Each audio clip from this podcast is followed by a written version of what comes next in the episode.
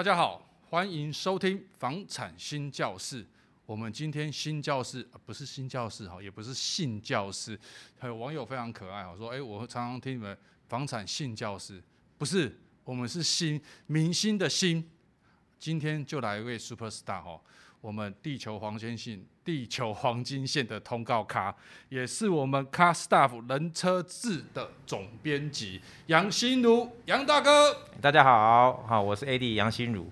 好，对，首先非常感谢呃能够受邀来这个节目聊天这样。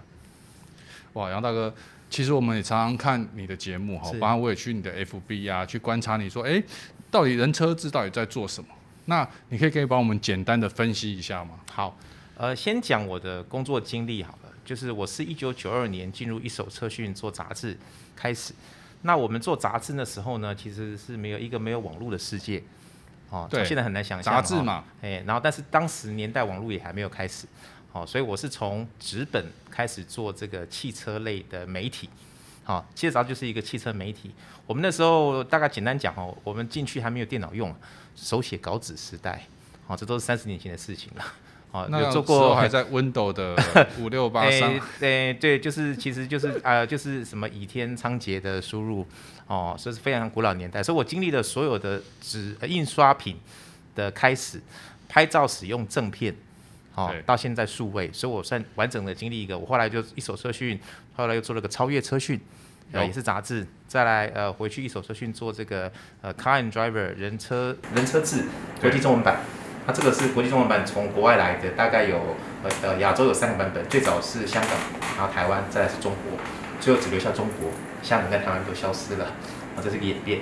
那后来我做到呃杂志做的时间很久，做了二十年，啊，所以在大概在十二年前我就创立了我的这个网站，也是做新车，所以我大部分都在呃新车的领域做媒体，啊，然后但是我其中呢，各位知道之前有一个二手车讯，对，啊，二手车讯都是讲中古车。那本的创刊号是我去做，我去执行的，所以我对中古车也有涉猎，所以唯一没有做的就是改装车，在我们的一手车讯的集团里面也有改装车的杂志叫 Option，那我是没有涉猎改装，所以我大部分都以新车跟中古车为主。哇，这个车界的资历非常非常可怕哈，超过三十年，三十年，嘿，就刚满三十年。那其实大家一定都很好奇，那新路大哥目前到底车库有什么车啊？哦。好，大家都说这个应该讲，在这个行业中呢，其实大家工作，呃，一方面是喜欢车来工作，对，然后一方面就是呃，有人可能呃，现在的年轻人比较像是找一份工作来工作的也有，哦，没有那么爱车。那我个人其实最早喜欢的是动漫，不是汽车。动漫，嘿，动画跟漫画。哦，对对，动漫画，所以动漫是我的最早的启蒙。那我是后来进来工作，我才学习，呃呃，觉得汽车很有趣。我是文组的。开始学习这个汽车的知识，跟接触很多汽车。那大概最近十年、十二年，也是我创业的时候，我开始陆续收藏车子，嗯、所以我现在有二十台车。什么？哎，我有二十台车哦，我缴税缴十七张牌照税。有。另外三另外三台是在这个哎还在修。上次说那个直播嘛，哎，对，那个直播那个卡费爆了，还不够缴。对对，首次直播呃十七张。牌照税用信用卡缴掉要多少时间？所以我有测了一下，要花五十分钟，一张一张按。因为我我我的我没有这个问题，就是有趣啦，就是我不用呃信用，我不用那个账户直接扣，所以我是用信用卡，因为可以再拖一个月。嗯嗯。哦，当然当然，那我就用这个方式操作，所以大概十七张花了五十分钟，把它输入完毕，完成缴税。那为什么想要有二十台车？诶、欸，应该说，呃，买车对我来说是一个缘分。嗯。那我的人生。我现在这二十台车中呢，我买回来了我人生中开过的所有的车型。啊，一人一生可能有那个五六七台车吧，啊，你卖掉了就不在了嘛。对。但是我把我以前开过的车型，一样的车型，不是同一台车，把它买回来，因为车子老了，我就把它翻修。所以我的人生，在我的工作跟我的工作相关，跟我这个怪异的癖好也有关系，就是我把我人生开过的车型，还好我开过的车型不多，把它买回来。好哎对，比如说我简单讲啊，大家都开过西美，我人生第一台车就是我九二年工作买一台西美，好，那是一台一九九二年的西美四代，嗯啊三门手排，然后我大概在四年前买到同型车，把它翻修，哦大家都看过很多汽车翻修节目嘛，我受了那个外国节目启发，觉得翻修好像不是太难，哦，所以再加上我们在很烧钱呢。哎，呃，好，那关键就是，呃，我没有养小孩，嗯，哦，所以这个这个车的钱大概就等于小孩的费用。哦，我们会说一个小孩等同一台超跑，两个小孩就两台超跑的钱。那我我的车里面大部分都是二手车，所以买入的价钱其实不贵。嗯，那变成我在工作以外，我有更多的兴趣跟经验投入，那我的感受会不一样。因为大家买车讨厌修车，哎，我是叫做我号称我不怕修，因为我修得好，我找得到对的人修。就跟你如果运动受伤，你要找一个厉害的师傅帮你敲鼓嘛，对啊，一次就好。嘛。所以我知道去哪里修，找谁修，而且他们是不会骗我的。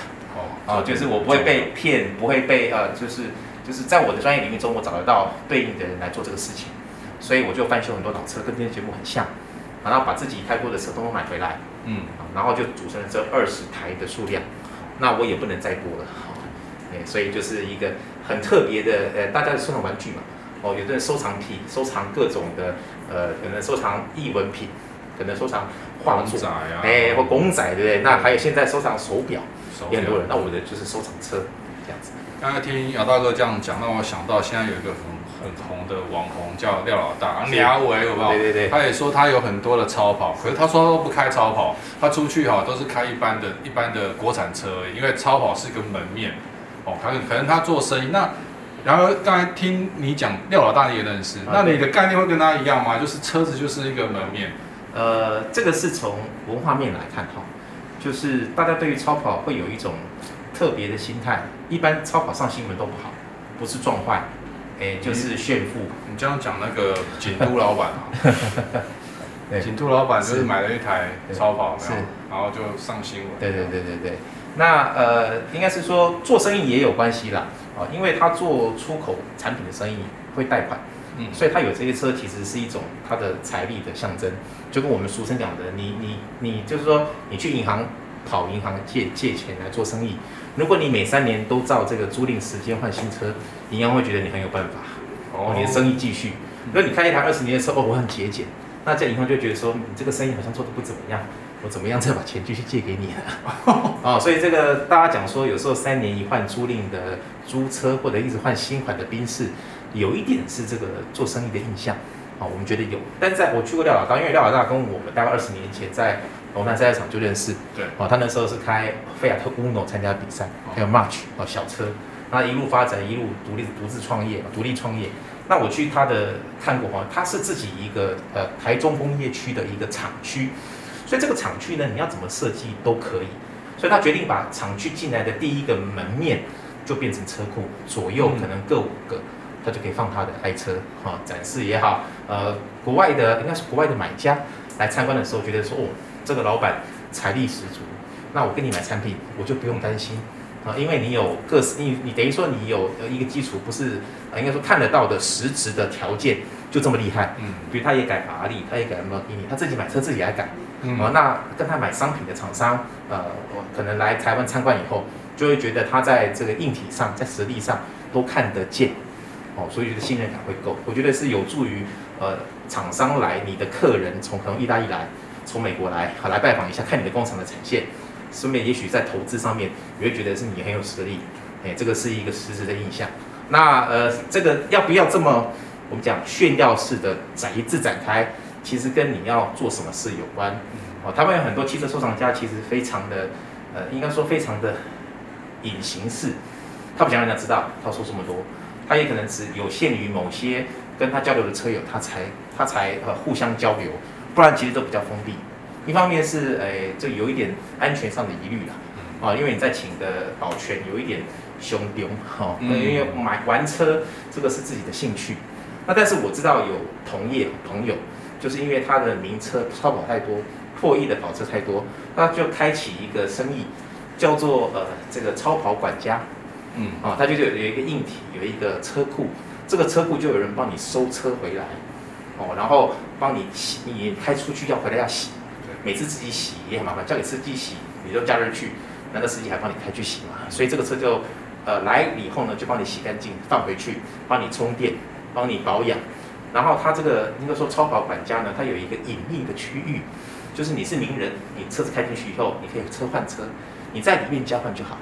它这个里面也限制的呃人员的进入，所以这是一个非常隐私的第三方的这个汽车汽车管家的一个生意啊。它只要有一个，它有一个很大面积的车库，所以里面就可以交换。你可以放三台五台啊，你就月租，看你要什么服务就加价。你要美容要洗车，等于说你每次出去都是干净的车，回来开脏了就是帮你洗干净，再帮你停回去。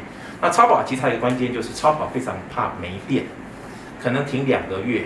就没电，或一个月就没电，没电很麻烦。没电不是像我们一个电瓶花个两三千块、三五千块就解决了。呃，迈拉伦有一个系统，在车上会显示这个充电比例。一旦这个充电你太少开，电池耗尽以后呢，这个充电系统不是电瓶哦，这个电池管理系统要交二十万。你一旦电瓶死掉，你就要花二十万买这个电电池管理系统。哦，所以充电是非常重要的。这个充电就是拿一个汽车专用的，有一个充电的充电器，插着墙壁一百一十伏的电，嗯，那它有个端两个端子可以加到电瓶上去，那它进行慢速充电。那所有超跑在买的时候会附送一个这种车用充电器，嗯，也就是确保你的车子，因为你不会天天开，那你不是不是现在的电动车吗？呃，不是电动车，这不是电动车，超跑都有是每一个超跑都会有呃电力耗损的问题，而且放着就会没电的问题。但是因为这些超跑。呃，破千万、破亿超跑，你不是天天开，所以你没办法开着让它充电。所以呃，而且基本上这些超跑在国外的买家中呢，大部分都是独栋的，啊，他们都住独栋的吧？因为在国外，那台湾因为呃，台湾跟日本很像，就是你可能住大楼，你是豪宅，但车库是在地下室，跟你没有连在一起。对啊。所以你买独栋的房子，才有可能自己帮车子充电。你在大楼用公用电。大家通常不太接受，怎么用公用电充充你自己的车子呢？嗯，所以这样子的生意，这样子的服务就衍生出来。那关键就是这个呃，这个 owner 这个金主呢，他自己有可能有超过二十台以上的超跑，所以他就需要这样的服务，这样子的呃，兼服务自己，也兼服务客人。那我刚刚有点好奇，就是比方说你有二十台车，是，那我就很好奇啦。那您的车库长怎么样？呃，我没有，在我的范围内呢。呃，我没有那么大的财力去呃把全部停在一起，所以我分三个地方分租。我我是用租的，但是我平均十二个车位，大概每个月的租金平均起来是呃两万二左右。那你会怎么挑选车位？哦，呃，我现在选的车位呢，关键就是我不要机械车位。对，哎，我一定是室内。室内。室内记得在台北市。那在在这三个条件中，我目前租在南港跟内湖。嗯，还还不难达成，哦，所以目前我是这样子在分布的安排的。所以你会特别挑，比如说楼层吗？或者是说像我们一般住家的哈，我们去挑这种，大部分都不会挑 B one，是哦，那大部分都会挑柱子旁边，因为柱子旁边多了一个区域，可以上下车然后，上下车，然后。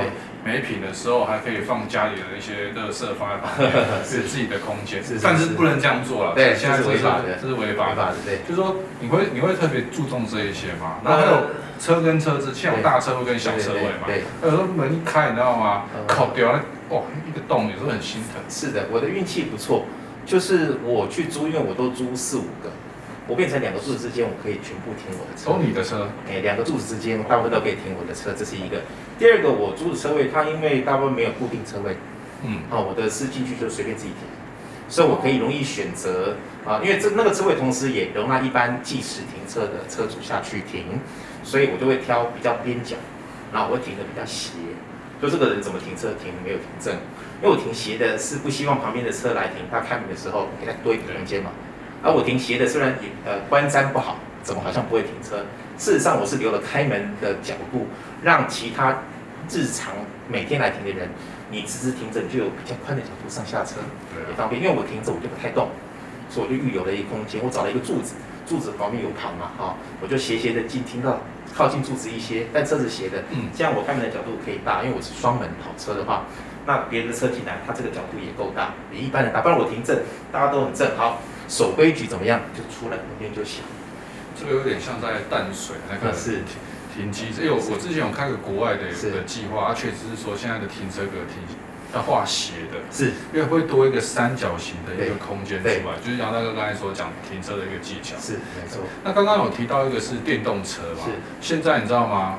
特斯拉、Gogoro 非常，而且政府也有补助嘛？是。哦，那刚才讲的特斯拉跟 Gogoro 政府的现在也很。希望民众往电动是啊，包括环保哦，也是希望能够电动车的市场。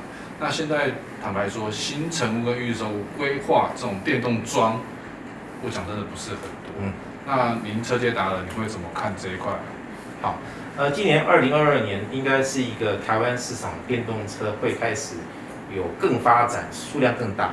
去年大概总年度，二零二一总年度大概在六千多台，其中三千多台、四千多台都是特斯拉，啊，其他才是像奥迪、像宾士、像保时捷，嗯，啊，其实还有今年加入的现代跟 Kia，对，好，所以现在有很多品牌都有电动车可以选。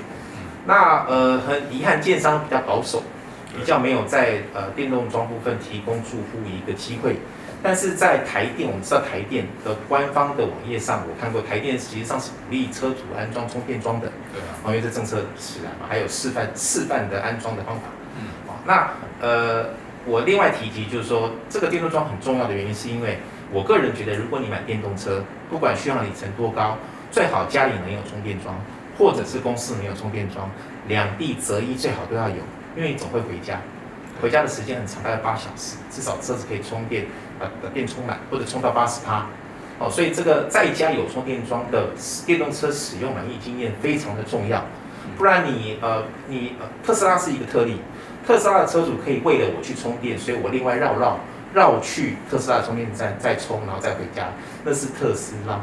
特斯拉的车主，我们的评议就是特粉，其实它跟一般的传统电动车使用的车主的想法不一样。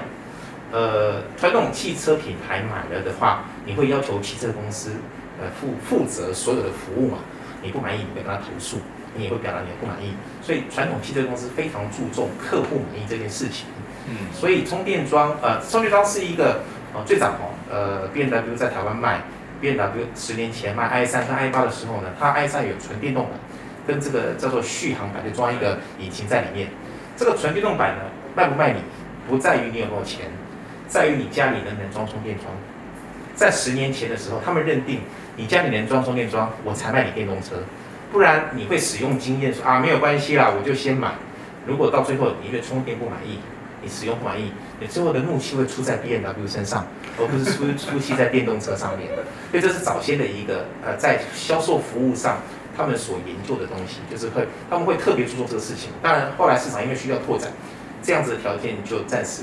呃，就就谁买都好，因为需要量。但是我确实知道，在十年前，呃，BMW i 三电动车这一个销售的环节是这样，你能装我才卖，你不能装我就不卖，因为你不满意。所以回过头来，即使现在也是一样，就是你还要在下班前绕去充电桩把电充好再回家。这件事情在台湾人的习惯中应该是不太存在的，只存在特斯拉的粉丝上面。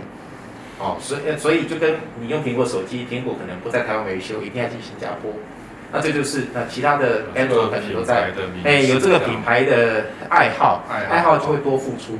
嗯，你愿意爱这个品牌，你就会多忍耐它一些；你爱特斯拉，你就会多愿意多付出一些。但是我们相对研究，因为买传统汽车的电动车的消费者，就是一般的汽车消费者，他不是特斯拉的粉丝，他也没有心情去忍耐这些事情。嗯，所以我会强烈的建议。任何要买电动车来做家用的人，家里一定要有充电桩，或者是公司一定要有充电桩，哦，这才能保确保你使用电动车的呃剩余里程的这个充裕，不然你临时在路上找，其实有点冒险。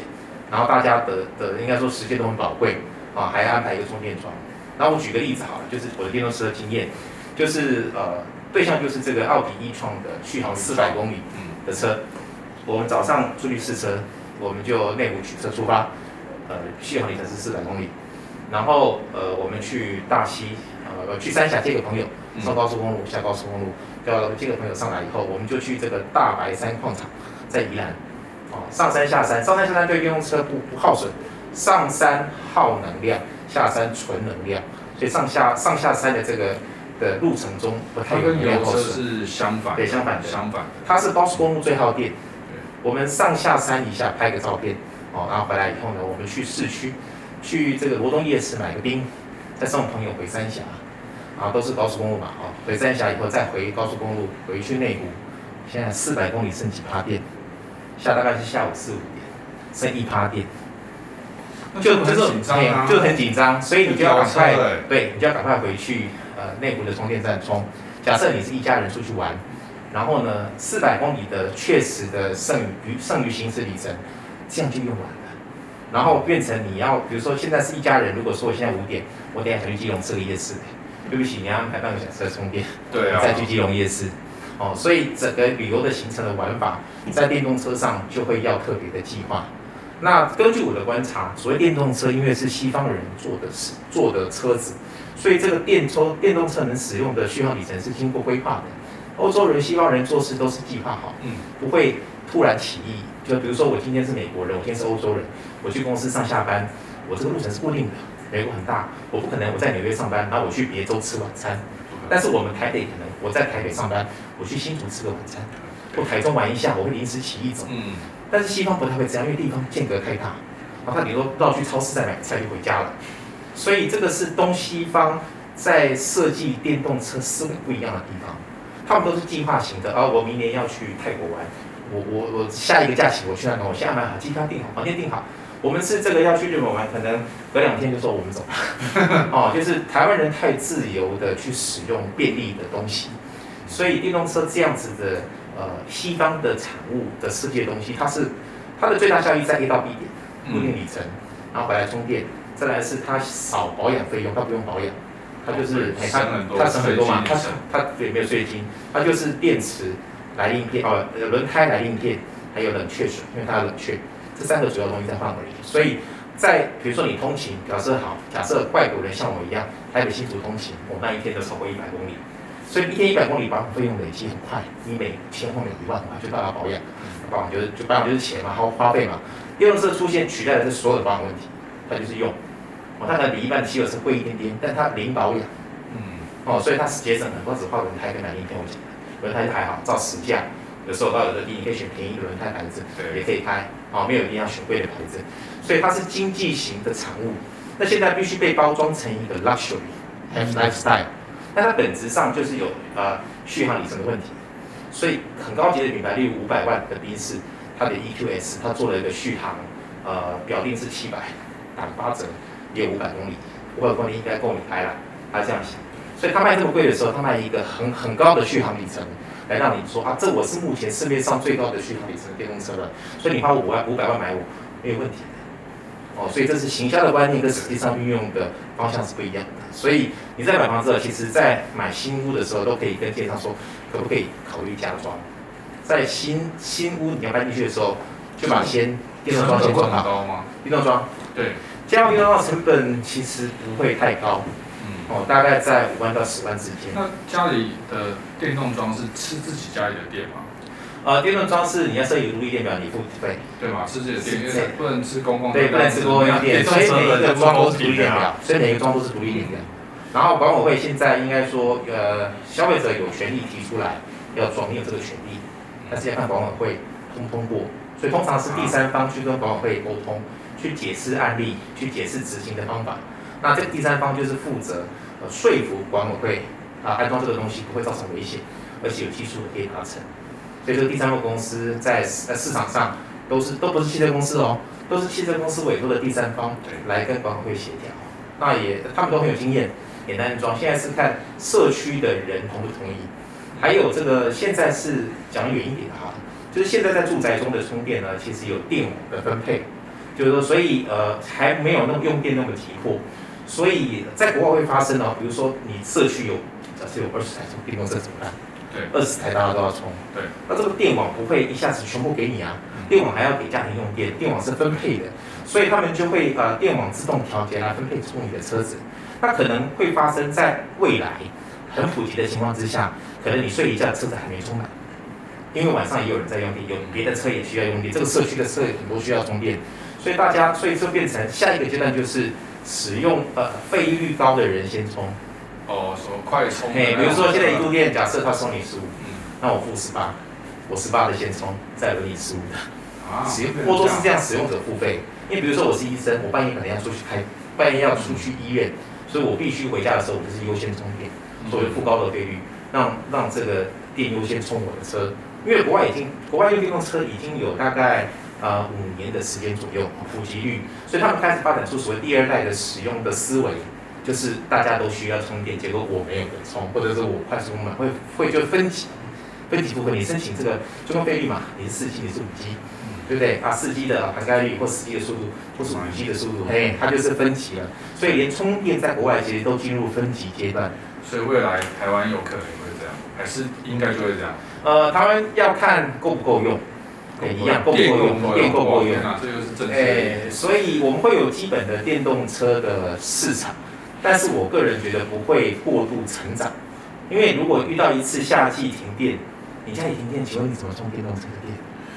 对，哦，所以大部分有电动车都是家里有第第二台车啊，你还是有一台油车，那第二台是电动车，嗯，这样，还有就是。